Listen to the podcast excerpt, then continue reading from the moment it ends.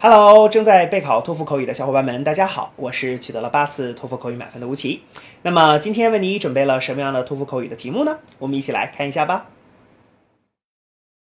Some people prefer to learn about current events from watching television news programs. Others prefer to read about current events in newspapers or on the internet. Which do you think is better? Watching the news or reading the news? Explain why. Begin speaking after the beep. Well, um, I would like to read the news stories online or on the newspaper.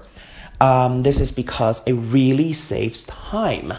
You know, when I read, I can just read the stories that interest me the most. And I can just skip those boring ones or those ones I have no interest in. But if I choose to watch those news stories on TV, you know, I am forced to watch every single one of them. I cannot skip. I cannot pick the order that I want to watch them. So, you know, it just, it, it feels that it may take a lot of time. So that's why I prefer to read those news stories because I can skip, I can decide what to read first. 好的，那么以上呢就是我们今天啊所给出的这段满分回答。接下来需要屏幕前的你做些什么呢？那就是要跟读和模仿这段录音。放一句录音，跟读模仿一句，再放一句录音，再来跟读模仿一句啊！所有的整段录音呢，反复模仿五至七遍。这样的话呢，相信屏幕前的你就可以掌握其中的单词、短语和句型。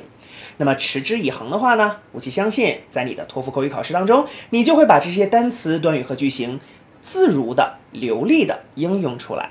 那么，我觉得你离托福口语的高分就不再遥远了。